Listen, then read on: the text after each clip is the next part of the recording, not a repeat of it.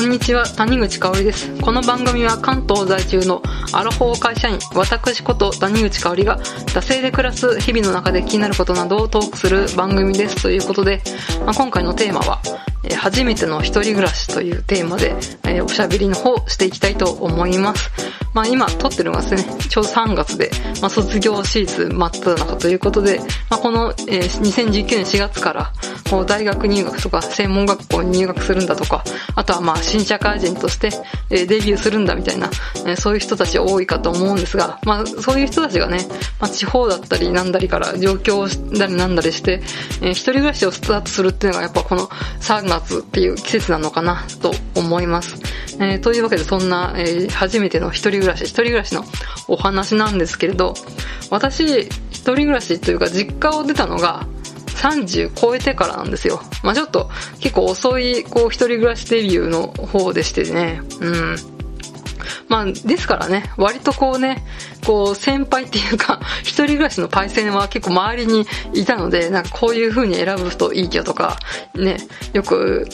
あの、不動産の屋さんのホームページに載ってるのは、あれは釣りじゃないですけど、なんかこう、巻き餌じゃないですけど、こうね、いい物件を、好条件の物件を見して、まあちょっとお店に来てもらうっていうんで、それで乗っけてるんだよみたいなことを言われて、で、なんか実際店舗行ったら、ああ、実はもうそこの、ね、お部屋決まっちゃったんですよって言われるんだよとか、なんかそういうね、情報とかね、あの新聞屋の勧誘は、えー突然来るから、ね、絶対出ちゃダメとか、宗教の人が来るとか、そういうの、ね、いろいろ事前情報はね、やっぱし、えー一人暮らしパイセンの皆さんからいろいろ聞いていたんですけれど、まあ、いざですね、自分が、えー今度は一人暮らしをする番になりましてですね、まあ、えーやっぱし、ご多分に漏れず私もネットで検索して、うん、この好条件の、まあ、あるかどうかわかんないですけど、うん、この部屋ありますかみたいな感じで、えーまあ、こう、街の不動産屋を訪ねてね、えー部屋選びをね、していったわけなんですけど、うん。まあ、ちなみにですね、予算はだいたい6万ぐらい。まあちょっと住んだところが埼玉だったんで、あちなみに私埼玉にしか住んだことないんで、多分都心の方に行くと、もう本当に 1K でめちゃくちゃ狭くても、なんかこう8万とか9万とか取られたりとかするかもしれないですけど、まあちょっと埼玉の方だったんで、6万円で 1K で、まあ、部屋はまあ6畳以上ぐらいで、駅徒歩10分以内みたいな、そういう条件で、うんははざ探してたんですよ。まあできればね、バストイレ別とは思ったんですけど、まあ多分ないだろうなと思いまして、まあそんな感じで探しててですね、で最初に、うん、まあ、街の不動産屋、多分チェーン店でしたね。チェーンの店しか多分行ってなかったと思います。まあチェーン店 A、A 不動産に行った時に、一番最初に紹介されたのが、あの、お客さん、ちょっとこれ、どうかわかんないんですけど、まあ、とりあえず見るだけ見て、あの、予算はこれクリアしてるんで見てくださいってこうやって出されたのがですね、なんと自己物件でした。あるんですね、自己物件。相場よりね、やっぱしね、1万円以上安かったですね。で、部屋も結構ね、7畳とか8畳ぐらいあったと思います。うん、で、相場よりかなり安いっていうのが突然、ね、しょっぱなに行った不動産屋でね、出てきましてで、おって思ったんですけど、うん、まあ、気にしますよね。まあ気にしないね、人はね、うん、いるはいると思うんですけど、ちょっと私はね、初めての一人暮らしで、ちょっと自己物件はね、かなりね、ハードル高いだろうと思って、まあそれはね、丁重にお断りしてですね、えー、まあいろいろ他の、まあ物件とかも見せてもらったんですけど、まあちょっとそこではですね、まあちょっと条件が合わず、まあ特に、あ、でも内見もしたのかな？一件ぐらい内見したんですけど、まあそこの A 不動産の方ではちょっとお世話にならずにですね、えー、まあ次の B 不動産の方に行って、えー、まあ他の部屋の方を紹介してもらいました。で、まあそこでもね、4、5件見たわけなんですけど、あなんかちょっとやっぱここは駅から遠いなとか、あここはやっぱし、えーすごいいい部屋なんだけど、やっぱし家賃がね、結構いい値段だな、プラスオーバー、予算オーバーしちゃうな、みたいな感じで、まあこう、うんうん、うなってた時に、その、ついてくれた担当営業の、まあ、部屋案内してくれるお兄さんがですね、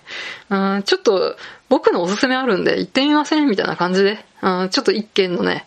まあ、マンションに連れてってもらったんですよ。ちゃんとしたね、マンションだったんですよ。まあ、そんなにすごい新しいわけじゃなかったんですけど、うん、90年代地区ぐらいで、え、そんなに新しいわけじゃなかったんですけど、まあ、9階建てのマンションでですね、まあ、結構、まあ、ちゃんとしっかりどっしりしたマンションだったんですけど、まあ、ちゃんとオートロックですね。あの、この女性の一人暮らしに、あ、やんし、安心っていう感じのオートロックマンションに連れてってもらいましてですね。うん。で、なんとですね、紹介されたのが、9階のマンションの9階部分だったんですよ。で、なおかつですね、角部屋で、うん、で、こうドアを開けるとですね、まあ、なんもね、まだ、物が運ばれてない状態なんで、ほんだだっ広いんですけど、そこにですね、こう、さんさんとね、光が降り注いでですね、かなり、こう、日差したっぷりの、そういうね、日当たりのいいお部屋でしてね、まあ、あ、ここすごいいいと思ったんですね。本当に。まあ何件か多分それまでに5、6件見てて、その中で一番ね、こう、いろいろ図面なりなんなり見てた中で、一番こうピンときたんですね。うん。まさしくこれ一目惚れってこういうことなんだな、みたいな感じで、思いましたね。で、まあ、窓辺、窓辺じゃない、出窓もあってですね、なんかちょっとね、おしゃれな感じでね、まあそこら辺もね、うん、ポイント高かったんですよ。まあ残念なところはユニットバスだったってところなんですけど、まあこれはしょうがないかなと思いますけど、他の条件はね、私が最初に開けた条件は全部満たしておりましてですね、あ、もうここにしますみたいな感じで、うん。まあ契約に至ったわけなんですけれど、まあそこでね、あのー、まあ話してるうちにですね、高触媒サービスっていう、なんか害虫駆除のサービスを、こう、さらっと、なんかこう、オプションというか、つけられましてですね、なんか、うん？と思ったんですけど、多分、2、3万したと思います。ちょっと覚えてないんですけど、でまあでもこっちはね、初めての一人暮らしですから、まあね、いい部屋も紹介してもらったし、みたいな感じで、なんかこう割とこうさらっと流せ、流しちゃったんですよ。で、まあ、これプラス2万か3万ですね。で、今年の冬ですね、あの某札幌の大手、ね、不動産やチェーン店、爆発したじゃないですか。これやと思いましたね。値段もね、で、あの、あれですね、あの、私がこの頼んだところは、その某、某爆発したチェーンとは違うね、系列だったんですけど、系列っていうか、また別会社ですよね。競合他社だけど、これやってることって結構ね、業界内で一緒なんだな、みたいな。某ね、大手不動産チェーンが爆発した時に、これや、ワイもこれに、これを使わせれとったんや、みたいな感じで思ったわけなんですけれど、まあそんなのもね、今いい 思い出ですね。まあこの、うん、部屋をね、紹介してくれた、えー、担当さんの、まあね、ちょっと営業成績に、ね、なればいいかなと思いますまあ、プラマイ、ね、ゼロみたいなところがあるのかなと思います。うん。まあ、結局、うん、そのね、え9階の9階部分の部屋には、え、2年半ぐらい住んだんですけど、その部屋を、え、出る時に、なんとね、その部屋からね、花火大会が見えるっていうのを分かったんです。この、引っ越すっていうのが分かった時点で。で、クソ一回しか見てねえと思って。うん、実はね、かなりね、花火ベストスポットだったんでって いうことが、うん、退去する間際に分かったっていう、そういう、えー、悲しい出来事がありましたけどね、あ本当に今でも好きな部屋でしたね。ちなみに今、私賃貸暮らしになって、えー、2個目の部屋なんですけど、実家、その9階の部屋、今の部屋みたいな感じで、えー、まあ3回目の、まあ、